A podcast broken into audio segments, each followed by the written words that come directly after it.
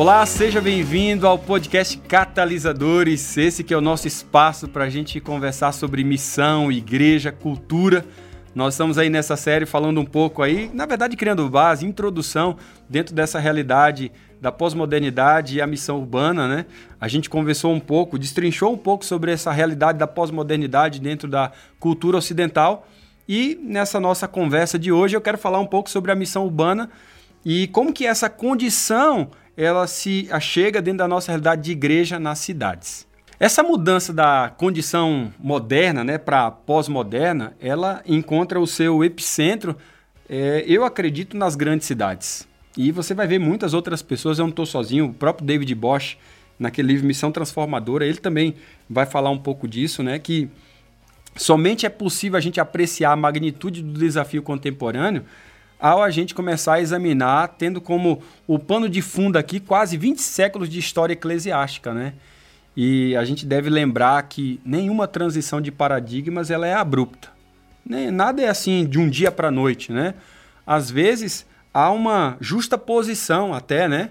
Pois o velho paradigma, raras vezes ele desaparece completamente. Por isso que dentro de uma comunidade, você tem gente com mentalidade pós-moderna, moderna, pré-moderna e até feudal, sobrepondo naquela mesma comunidade. Por isso que eu, particularmente, sou contra esse negócio de plantar uma igreja para pós-moderno, né? Não, a gente tem que plantar a igreja para a comunidade.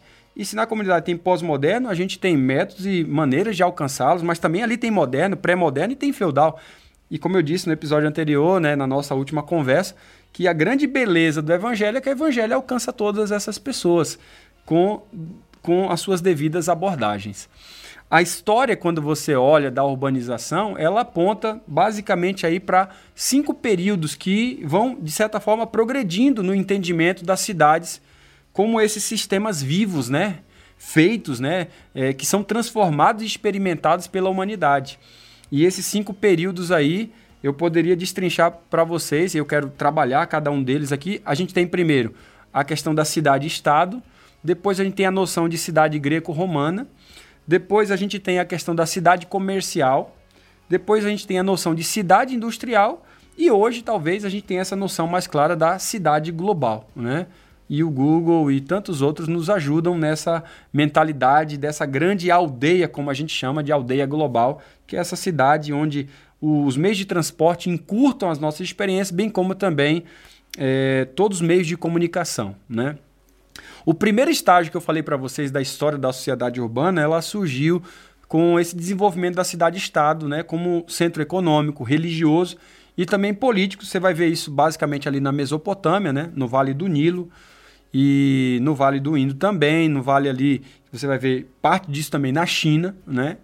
Então a religião, ela, ela de certa forma, ela vai ter uma relação muito íntima com a adoração ali. E, e esse, essas, dois, essas, essas questões de religião e adoração estavam no centro de sua existência, né? E, e poder na questão da cidade. Hum, se você perceber na sua forma mais incipiente, é, isso tudo revelava a crença de que o homem não foi criado com outro propósito além de servir aos seus deuses. E esta era a razão última, muitas vezes, da existência da cidade, tá bom? Devido à forte religiosidade, as cidades eles se tornaram comunidades, né? Comunidades do templo. E nessas comunidades do templo ali, o rei era visto como um representante dos deuses. E você vai ver isso bem claramente no Egito Antigo, né? Se você, se você pegar isso ali no, no, no livro já de, de Êxodo, você vai ver basicamente essa realidade de como que é, nessas cidades, estados eram constituídas né, para ter uma representação concreta e física dessa relação conceitual entre sociedade, o rei e a divindade. E aí você tem isso na figura do, do, do faraó. Eu ia ler aqui, mas talvez não dê tempo suficiente para isso. Então, nessa primeira, a gente vê essa relação conceitual muito forte: sociedade, rei e divindade. Na segunda fase da urbanização, eh, que surgiu através do desenvolvimento da cidade greco-romana, você vai perceber alguns elementos diferentes. Você vai pegar Alexandre, por exemplo, o Grande, né? Em 331 ali, ele estabeleceu um império que basicamente dissolveu o antigo sistema de cidade-estado e foi usado agora como ferramenta para a colonização do mundo conquistado. E vai ser o paradigma a partir de agora, né? Ao mesmo tempo, a urbanização ela pavimentou o caminho para a expansão do Império Grego e também toda a sua cultura. Né? Se você lê o livro do Mix ali, é fantástico né? quando você vai olhar sobre essa questão do, do cristianismo urbano.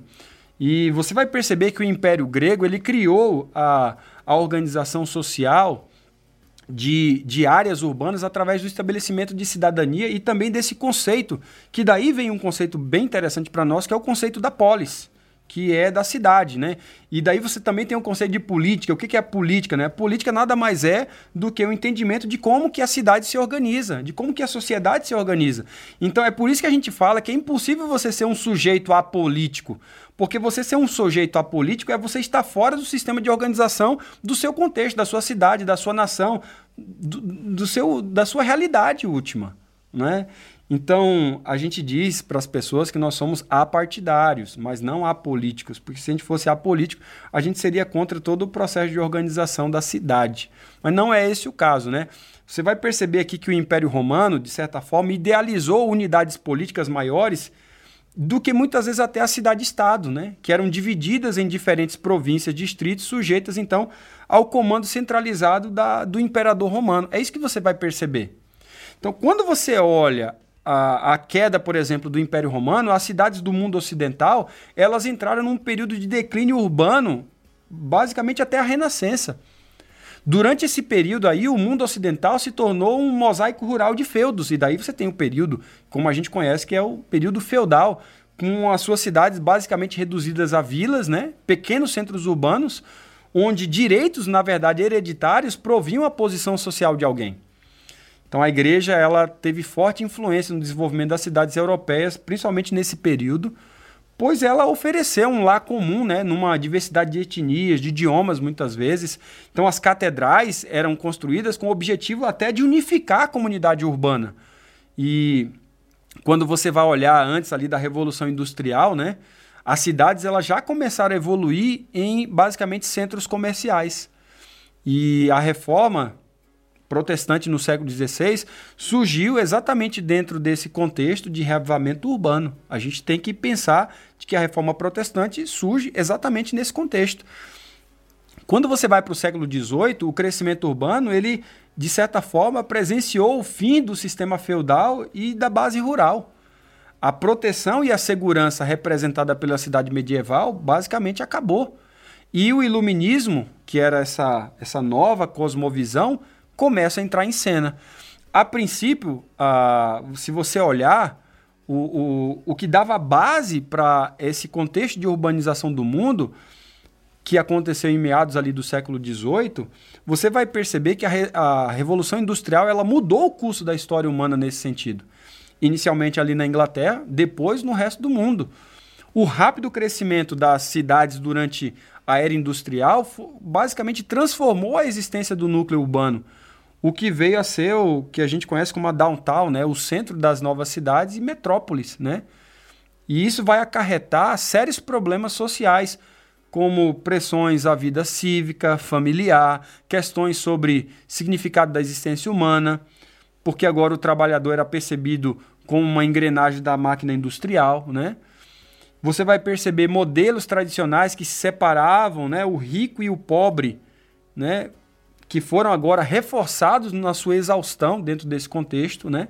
Os habitantes da cidade foram motivados e, de certa forma, né, amotinados, energizados ali pela visão aparente de crescimento ilimitado do progresso científico e tecnológico. Daí você tem as grandes indústrias, os latifúndios e assim por diante. E esse desenvolvimento possibilitou a maior explosão urbana da história humana que é a ascensão da cidade global, a cidade pós-moderna. Né? No século XX, o fenômeno de urbanização tornou-se verdadeiramente global em escopo né, e significado. E tem variados fatores que são responsáveis pela rápida explosão urbana e pelo surgimento do período urbano pós-industrial. Né? Você vai ver a taxa de crescimento populacional incomparável desse período, é gigantesco.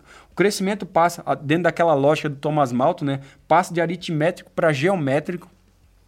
Os padrões de, de migração rural urbanas ao redor do globo são exorbitantes E você tem aí o fenômeno de globalização cada vez mais acentuado, além do princípio de, da, que eu diria, um dos maiores da revolução da informática. Se você olhar o período de, de principalmente do Brasil, né? Década de 70, o que você tem? Você tem aqui um movimento gigantesco né, de industrialização do Brasil desde a era Vargas. Você tem esse ímpeto para fazer do Brasil um motor industrial muito forte, o que faz com que as pessoas se dirijam para as cidades. Depois você tem o Juscelino Kubitschek aí, 50 anos em 5. E todas essas políticas, muitas delas até keynesianas, né? Um dia eu vou explicar isso para vocês com muito mais detalhes. Mas essas políticas, né, que você vai desenvolvendo essa migração do contexto rural para a cidade. É tanto que o Brasil hoje, basicamente, é um país predominantemente urbano, quase que 90%. Então, com o movimento do mundo nessas ondas urbanizadoras, né, ao mesmo tempo globalizadoras né, também, e pós-modernizadoras, poderia assim dizer, é imperativo discernir a realidade da vida urbana contemporânea de uma forma a examinar as implicações dessas forças ao avanço da missão da igreja nesses centros, né, centros urbanos do mundo. E nesse contexto, a igreja precisa entender o seu papel e, ao mesmo tempo, a sua responsabilidade em enfrentar o desafio e, ao mesmo tempo, também aproveitar as oportunidades postas no mundo crescentemente urbanizado e pós-modernizador. Eu creio, particularmente, que a consciência urbana, como a nova forma de viver e, e, a nova fronteira às missões, chama a igreja local a ser enviada dentro do seu contexto, de uma cultura, e deve ser sempre muito mais contextual. E isso tem muito a ver com essa visão de uma igreja missional, que é essa igreja que tem essa mentalidade de desenvolver o mesmo ímpeto transcultural no seu próprio contexto. A igreja aqui é chamada a engajar-se discipulando as nações, o que requer uma comunicação que seja inteligível do evangelho em todo o contexto. A igreja também aqui é chamada a ser muito mais encarnacional, seguindo o exemplo de Cristo, né? Ela se mistura, ela demonstra os aspectos práticos do exemplo encarnacional do seu Senhor, e tudo isso enraizado em seu amor incondicional pelos moradores da cidade. Por ser contextual, e ao mesmo tempo, né, encarnacional, a igreja possui essa clara responsabilidade de se engajar em todas as circunstâncias eh, contextual e cultural, o que, ao meu ver, intrinsecamente inclui os centros urbanos do mundo. No entanto, aqui é muito importante a gente ressaltar que o pós-modernismo ele desafia sim a missão da igreja urbana, pois a ética pós-moderna ela expõe e repudia os valores modernos que moldaram a igreja. Então, é possível né, que você tenha uma liderança hoje em dia que, vê, que veio de um contexto rural e está agora num contexto urbano. E o, o front aqui, a, o fight, né, a briga é intensa. O choque de mentalidade é muito forte. E algumas igrejas nós estamos vendo isso. Outras vezes você foi, saiu, veio para o contexto urbano, mas você foi educado por pessoas com mentalidade rural e você ainda carrega muitos resquícios dessa, desse contexto rural e você está num contexto urbano que desafia você também.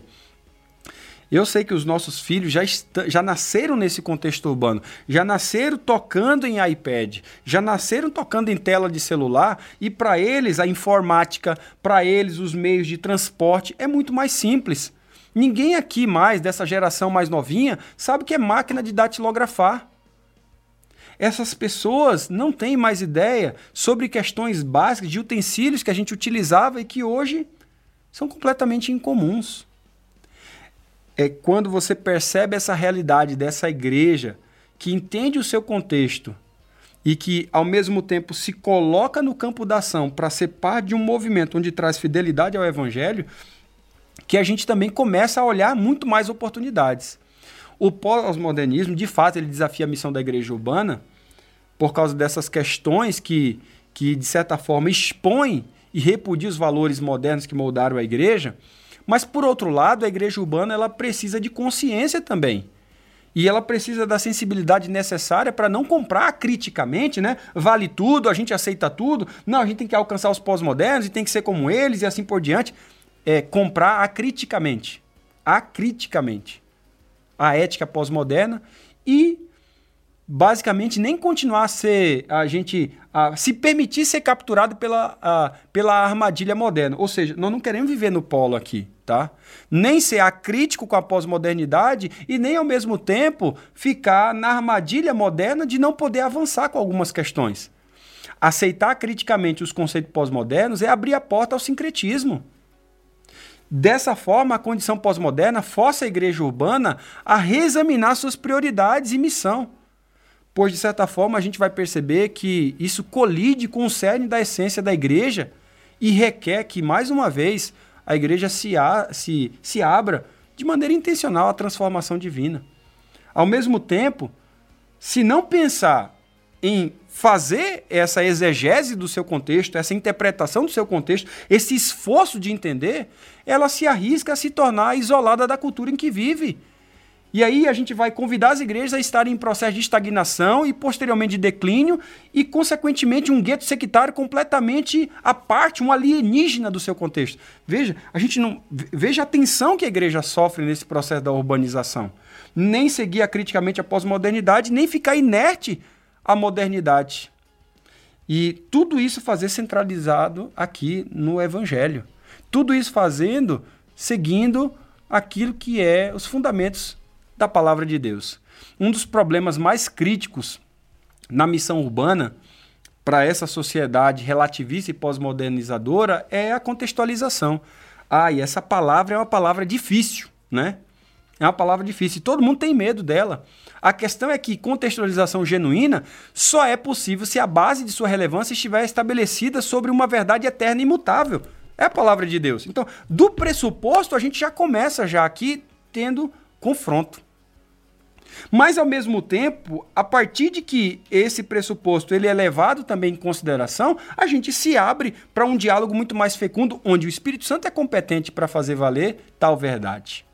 Aqui o processo de missão urbana precisa ser estabelecido sobre a palavra de Deus e ser guiado pelo chamado de Cristo para evangelizar e construir crentes em fortes comunidades de fé. Entretanto, também é responsabilidade da igreja urbana traduzir né? E não transformar o evangelho a mente pós-moderna, mas traduzir. Eu percebo que muita gente, na verdade, quer falar as gerações pós-modernas no contexto urbano muito mais com a sociologia do que com a teologia. E quando eu falo a teologia aqui, eu estou falando com a base do texto bíblico. Eu não estou falando de que nessa interdisciplinariedade a gente não pode abordar outros segmentos do saber. Mas eu estou falando de que a gente não pauta a palavra de Deus refém desses outros conhecimentos, mas traduz a palavra de Deus a partir da realidade do seu contexto, trazendo a fidelidade ao evangelho. A pós-modernidade, portanto, pessoal, chama a igreja urbana para que ela abrace a tensão paradoxal de ser autoritativa e contextualizada. Entenda o que eu estou querendo dizer aqui. Isso é base para a gente falar sobre missão urbana. A igreja precisa entender e abraçar essa tensão paradoxal de ser autoritativa e contextualizada. Em outras palavras, avaliar continuamente as estratégias e práticas de missão para sua relevância cultural, mas acima de tudo, na sua integridade bíblica. É essencial para a igreja urbana que ela busque alcançar pós-modernos, tornando sensível à condição pós-moderna, mas ao mesmo tempo permanecendo fiel à essência bíblica da fé cristã. Do contrário, a gente entra numa roubada. No processo da compreensão das tendências da sociedade contemporânea, que é tão polarizante por aí, tão diversa e tem de tudo, a todos os gostos, a igreja urbana ela pode encontrar novas oportunidades para o testemunho que não estavam talvez presentes no início da era moderna. Se muitas vezes na era moderna a gente estava fechado para a questão da racionalidade, uma apologética altamente articulada, agora algumas dessas oportunidades que a pós-modernidade nos dá, algumas dessas oportunidades mais significativas, se encontram nos pós-modernos, no contexto urbano. E são encontrados aqui aberturas às realidades espirituais, ao desejo de uma experiência comunitária como nunca antes. E para isso, nós precisamos aproveitar essas deixas, para que possamos, através das implicações que a pós-modernidade nos traz, encontrar os princípios para uma missão urbana que seja fiel biblicamente.